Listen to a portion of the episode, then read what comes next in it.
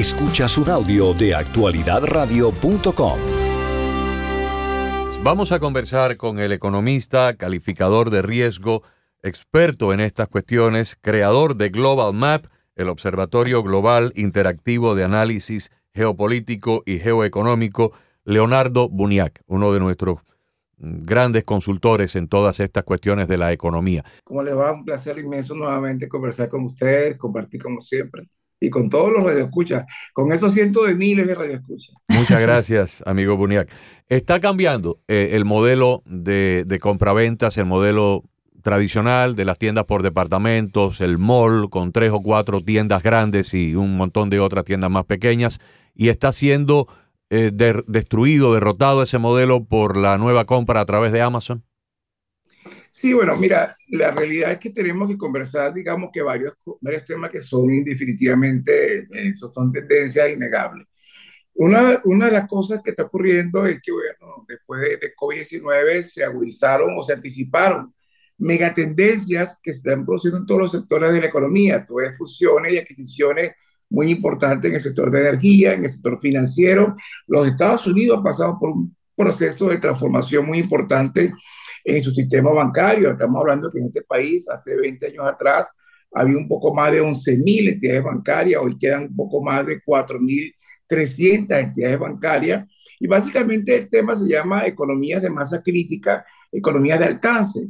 ¿Y qué es eso, Agustín? Básicamente que en la medida que una empresa no es capaz de generar el volumen de negocio suficiente para diluir sus gastos operativos, bueno, la tendencia sin duda es a una caída en su viabilidad económico-financiera como consecuencia de pérdidas en, en, rentabilidad. Para explicarlo en términos más sencillos, este, aquí el tamaño es importante, sumamente importante. ¿Y qué significa que el tamaño? Bueno, que una empresa comienza a reducir sus gastos operacionales en la medida en que alcanza un volumen de masa crítica que le permite diluir sus gastos operativos. Entre otras cosas, por ejemplo, en los centros comerciales, los elevadísimos alquileres, algunos gastos fijos asociados a pasivos laborales, etcétera. Bueno, en la medida en que tú puedas tener un volumen de negocio lo suficientemente robusto y grande, bueno, vas a poder experimentar lo que se llama economías de masa crítica, economías de ahorro, economías de alcance, que te permite diluir las imperfecciones de mercado. Una imperfección de mercado muy importante es la inflación que ha azotado y atacado directamente la estructura de costos de las empresas. Bueno, pero en la medida en que tus ventas se incrementen de manera muy importante y generes eso, ese volumen, esa masa de negocio, tú vas a experimentar lo que se llama economía de masa crítica, es decir, tú vas a diluir, diluir tus gastos operativos y como consecuencia vas a defender la rentabilidad. El problema es que ahora ya no hay economía de masa crítica porque se acabó el volumen.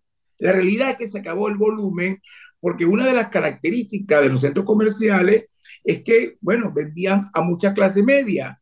Y vamos con la primera noticia, porque yo te puedo hablar sin duda, sin duda que hay una hay, hay mega tendencias que se han anticipado, sin, sin duda la venta por catálogo, como tú lo acabas de explicar, la migración del cliente al Internet, a la compra sin contacto físico, bueno, son mega tendencias que tienen que ver indudablemente con las grandes transformaciones, con la transformación digital que hoy afecta a todos los sectores de la economía, pero hay otra realidad, una muy importante en el caso de la economía norteamericana, y es la desaparición de la clase media. Esto es bien importante porque suena un poco así como, como trágico, pero sin duda hay una migración bien importante, ¿verdad? Hacia el negocio este, por Internet, hacia la, la, compra por catálogo, hacia la migración de plataformas digitales, como el caso aquellos que venden por Amazon o la misma compra directa a Amazon. Eso es verdad. Y eso ocurrió con, con, con, con la, las cámaras fotográficas, ¿te acuerdas? Kodak, fueron, fueron sustituidas, pasó con la línea de taxi con el Uber, ha ocurrido con los hoteles, con el caso del Airbnb. Es decir, son, hay mega tendencias que tienen que ver con el proceso de transformación digital que está cambiando la forma de hacer negocio en todos los sectores de la economía. De eso podemos conversar, sin duda va a afectar el nivel de empleo, en el caso de Macy ya hemos visto cómo se afecta casi un 4% del volumen de empleados. Es una empresa que más o menos tiene hoy cerca de 70 mil empleados. Se van a ir a la calle en los próximos meses, unos 2.350 aproximadamente. Está bien, pero lo que a mí me parece mucho más grave de todo esto es lo que está ocurriendo en la clase media norteamericana. La clase media norteamericana que está en el sándwich está literalmente desapareciendo. ¿Qué ha anunciado Macy? Algo muy inteligente, y es que sencillamente se va a concentrar en los productos de alta gama, en las tiendas de alta gama, va a mantener estos conceptos abiertos básicamente porque es para rentas altas. ¿Y qué es un ciudadano que tiene rentas altas? Aquel que normalmente se vincula y compra lo que se llama bienes de lujo, que mejor dicho en otros términos son bienes de prestigio. ¿Y qué es un bien de prestigio? Todos aquellos bienes y servicios que le dan prestigio a quienes lo compran y no importa que aumenten de precio. Inclusive ese es el fenómeno que cuanto más costosos son, más demandados son, porque le añaden prestigio a quien lo compra. Así que entonces Messi va a concentrarse en este sector, fundamentalmente el sector de rentas altas, con tiendas mucho más pequeños y fuera, a las afueras de los centros comerciales. Si esta tendencia se mantiene, no quiero ser agorero, pero vamos a comenzar a ver quiebra masiva de centros comerciales en los Estados Unidos por el fenómeno de, la, de las megatendencias que están ocurriendo con la migración hacia el negocio sin contacto físico, que es el Internet, las compras online, el e-commerce, pero fundamentalmente porque tenemos una triste realidad y es que la clase media norteamericana se está desapareciendo, se está empobreciendo. Y como siempre te he dicho, lo grave en la vida no es ser pobre, sino empobrecerse. Ahora bien, eh, yo, yo esto lo veo como algo muy, muy sensato por parte de esas empresas, porque un producto caro tiene un margen de ganancia mucho más alto que un producto barato. El producto barato entre el costo y el precio de venta al público hay un margen pequeño. En un producto caro eh, los márgenes son mucho más altos, ¿no? Entonces, si son tiendas más pequeñas, pues van a requerir menos espacio cuadrado de alquiler,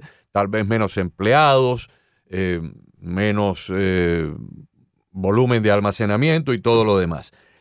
Pero la gran pregunta que se me imagino que se está haciendo el oyente que nos está escuchando, que lo está escuchando a usted, esa clase media que fue la columna vertebral de la economía americana, la columna vertebral del mundo de consumo, ¿para dónde se está yendo? ¿Se está enriqueciendo y se está convirtiendo en una clase alta o se está empobreciendo y se está convirtiendo en una clase baja? No, no, básicamente, cuando digo que se está empobreciendo, y cuando te digo que lo grave en la vida no es ser pobre, sino empobrecerse, es que la economía norteamericana, y para decirlo en términos más concretos, el norteamericano promedio se viene empobreciendo día tras día en la medida en que los niveles de productividad y riqueza de este país desaparecen, pero por otra parte viene el flagelo de la inflación que aún no se despacio, que sigue siendo una locura. Yo acabo de regresar de Venezuela hace un par de días, apenas llegué a Miami y me acabo de encontrar la sorpresa de que todo está extremadamente mucho más caro que como lo dejé en el mes de diciembre. Obviamente, eh, uno dice, bueno, aquí toca nuevamente reorganizar, estructurar eh, lo que se llama la, la, planificación del consumidor y, por supuesto, priorizar cosas y tomar decisiones en otras cosas, etc. Pero aquí lo más importante, como te decía, cualquier especialista te lo puede decir, hay mega tendencias que hoy se han anticipado COVID-19 anticipó muchas grandes megatendencias que iban a venir en los próximos años, fundamentalmente por la transformación digital. Lo viste con las escuelas a través del teleschooling, con la telemedicina, con el trabajo en casa, como el, el, el home office sustituye a la oficina. Todavía mucha gente sigue estando en su casa tres veces o dos veces por semana, va una vez, una o dos veces a la oficina. Eso está ocurriendo en toda la banca norteamericana. Tengo un par de hijos que trabajan en bancos americanos y que van, van al trabajo apenas dos veces a la semana, el resto es en la casa. Entonces son mega tendencias producto de la transformación digital. Ahora, ¿qué ocurre con Macy? Bueno, fundamentalmente algo muy importante, que su gran cliente era la clase media. ¿Qué ocurre con Sears? Su gran cliente era la clase media y esa clase media literalmente comienza a desaparecer.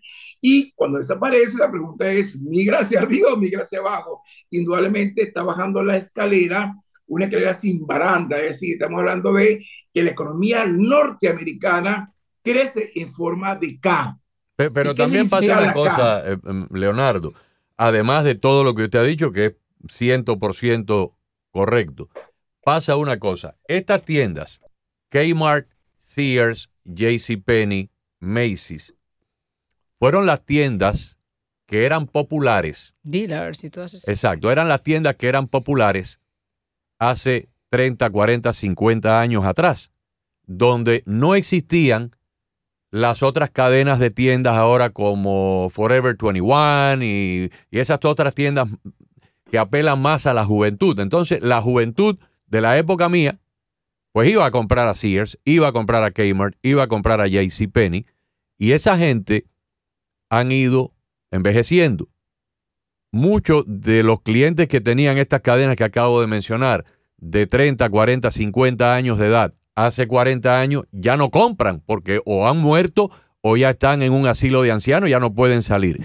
Las nuevas generaciones no se convirtieron en clientes de estas tiendas, las nuevas generaciones se convirtieron en clientes de un montón de otras cadenas mucho más pequeñas, mucho más pequeñas en cuanto al número de establecimientos y pequeñas también en cuanto al número de pies cuadrados en los malls, pero más especializadas en ropa. Hay cadenas para zapatos, de deportivos, hay cadenas para carteras de mujer de ciertas marcas. Entonces, desafortunadamente, estas otras mega tiendas, que además son muy costosas de operar, se quedaron con un modelo de ropaje, más bien de señoras y de señores mayores, que ya las mujeres que tienen hoy 50 y 60 años, que fueron las jovencitas de hace épocas pasadas, ya no se visten con esa ropa de chaquetas y cosas, sino que se visten con cosas mucho más modernas.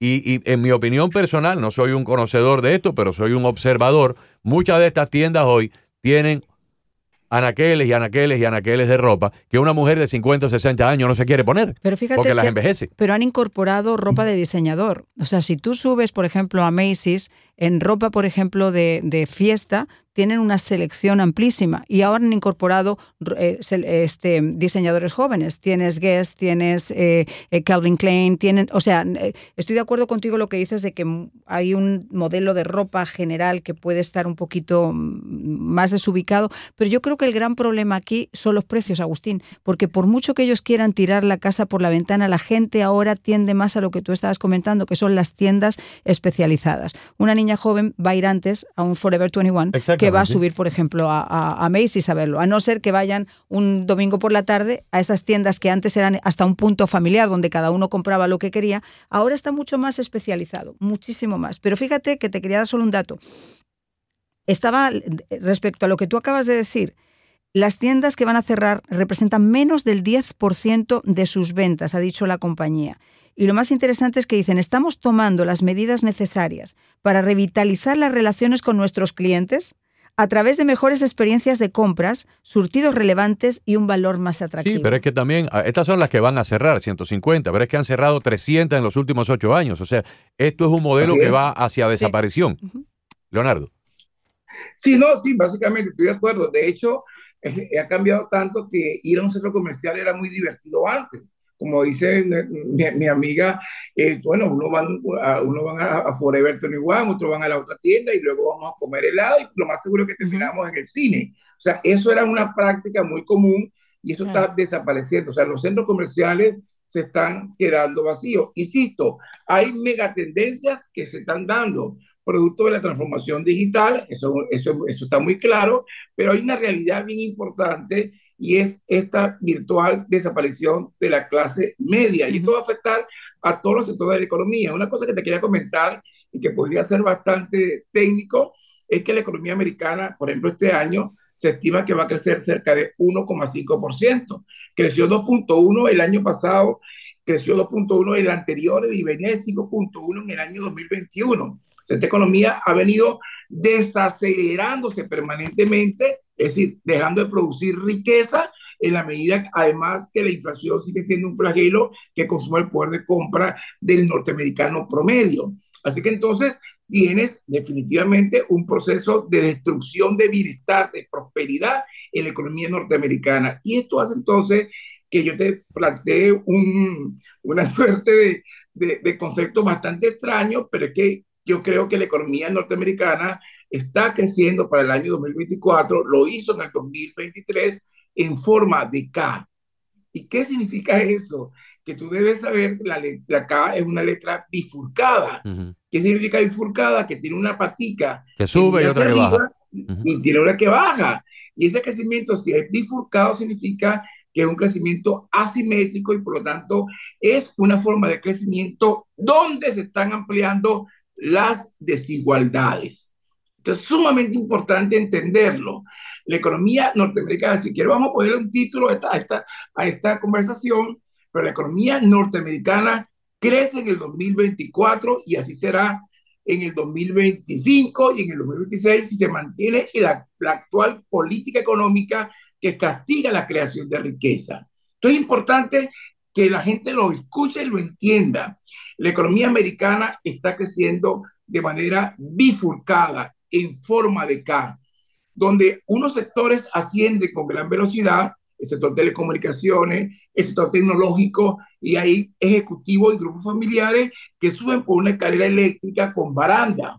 Pero hay otros sectores de la economía que se están contrayendo, que se están deprimiendo, y las familias que están asociadas a estos sectores caminan por una escalera sin baranda hacia un sótano. Entonces, cuando tú ves la letra K y que la economía crece 1,5% en forma de K, significa que hay sectores de la economía que están creciendo a 2,5% y a 3%, y otros sectores de la economía que se están contrayendo con crecimiento rojo, con crecimiento negativo. El promedio te va a dar 1,5 según los pronósticos que hace para este año el Fondo Monetario Internacional. Pero cuidado, hay sectores que están empobreciendo. Por tanto, el modelo de política económica que hemos observado estos últimos cuatro años promueve el crecimiento en forma de K. ¿Y qué es la K? Una letra bifurcada. ¿Y qué significa la letra bifurcada?